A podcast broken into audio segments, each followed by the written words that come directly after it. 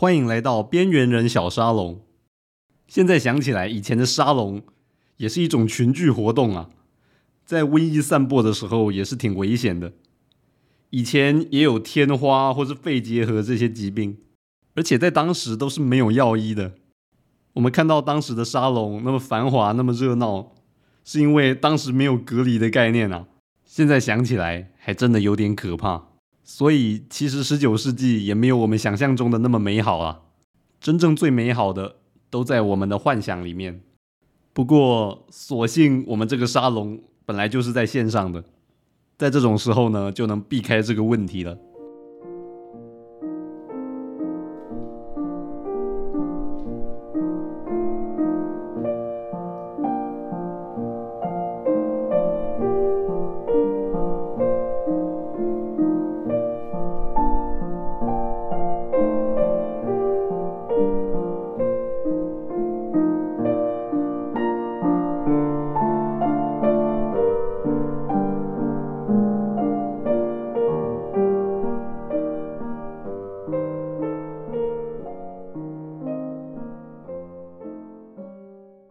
上一集节目呢，我又分享了一篇 Asimov 的短篇机器人故事。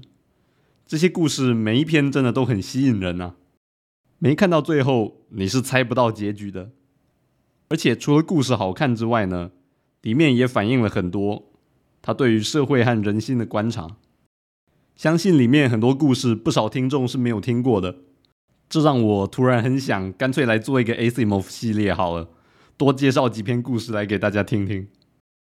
当然，这个 Asimov 写的小说呢，不只跟机器人有关啦，他也有很多其他的系列，都很精彩。以后有时间的话，说不定能跟大家分享。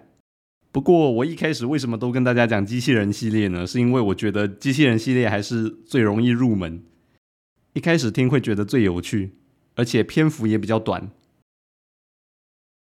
今天要讲的这个故事呢，是关于一个鬼打墙的机器人。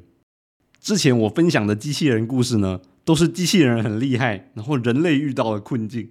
今天不同了，今天是机器人遇到了困境啊。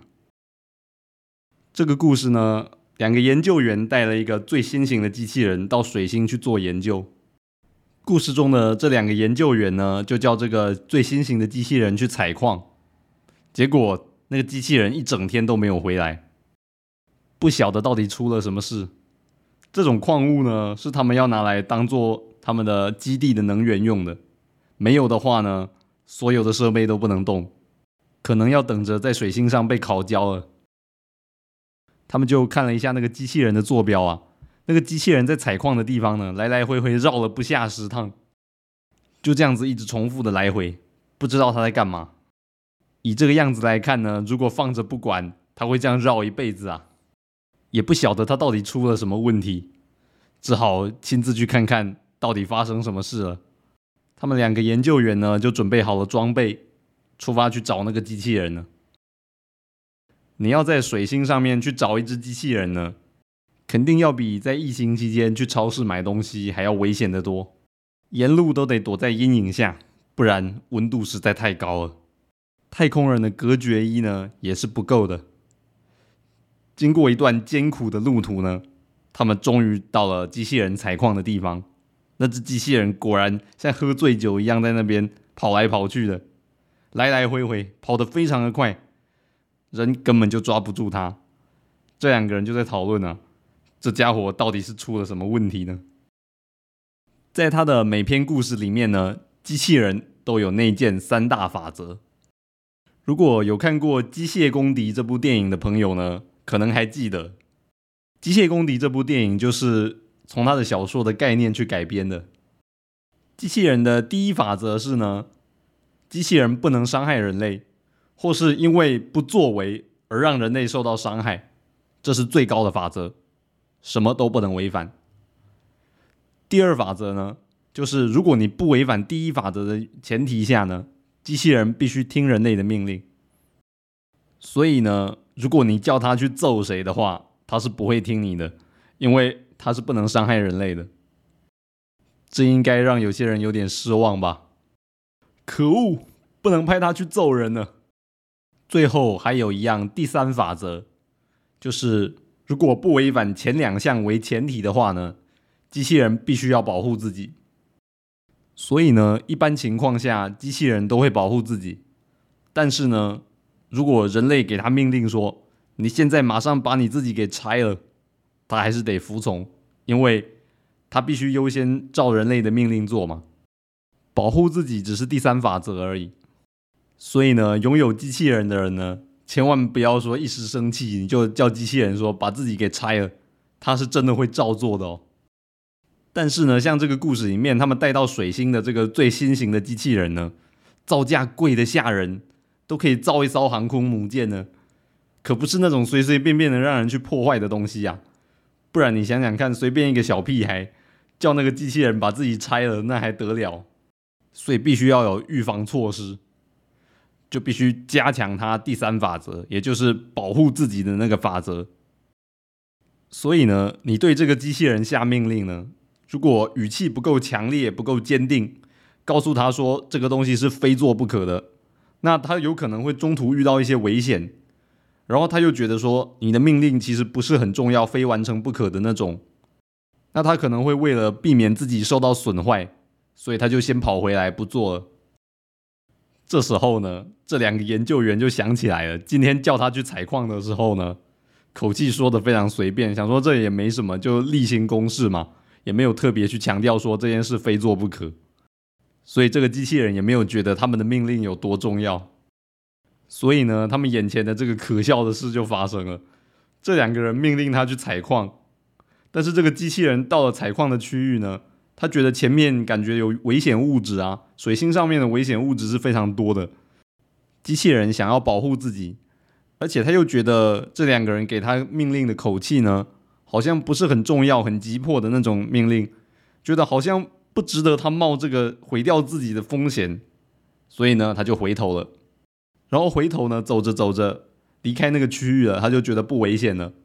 这时候他就想起来，刚刚主人叫他去采矿，没错，我的任务是要去采矿的。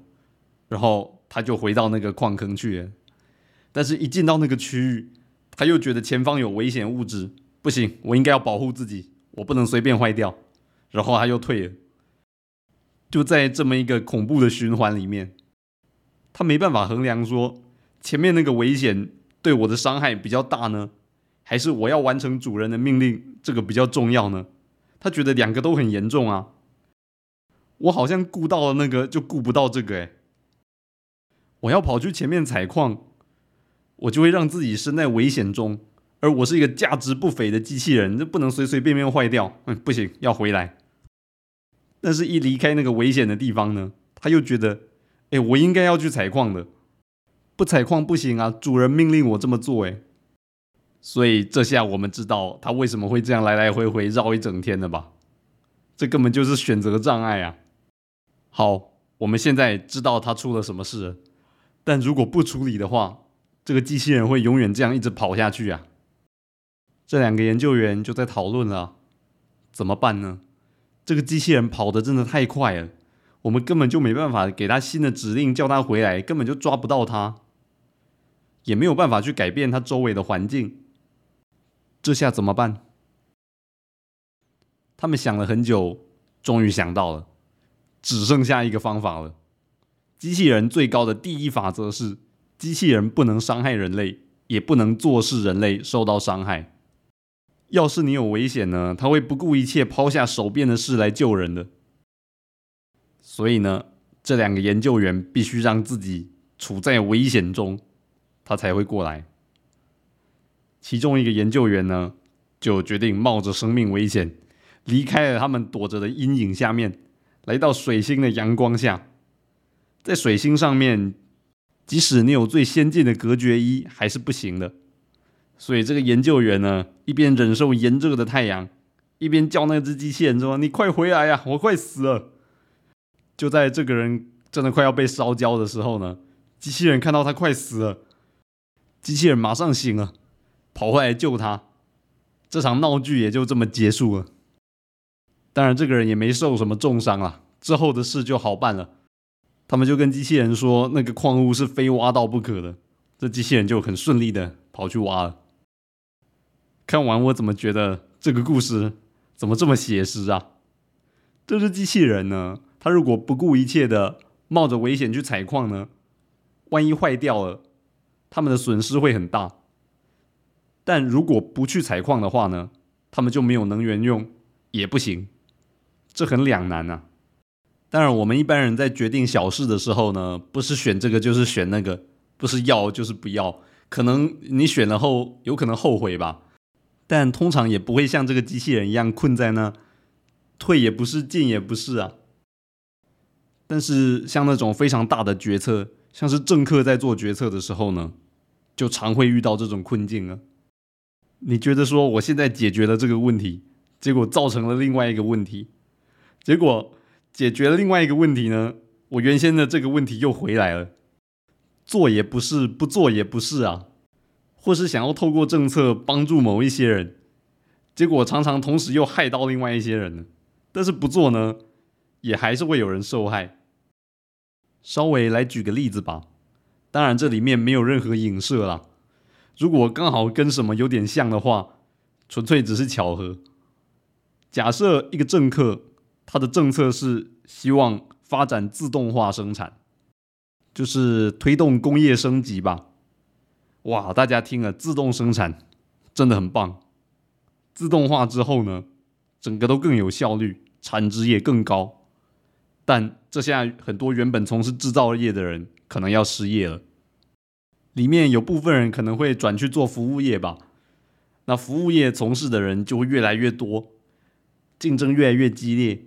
要吃一口饭就越来越难了，这样大家会开始觉得，哎，奇怪，经济数字明明越来越好，可是大家怎么生活越过越差，工作越来越难找，越来越穷呢？好，但是如果不发展自动化的话呢？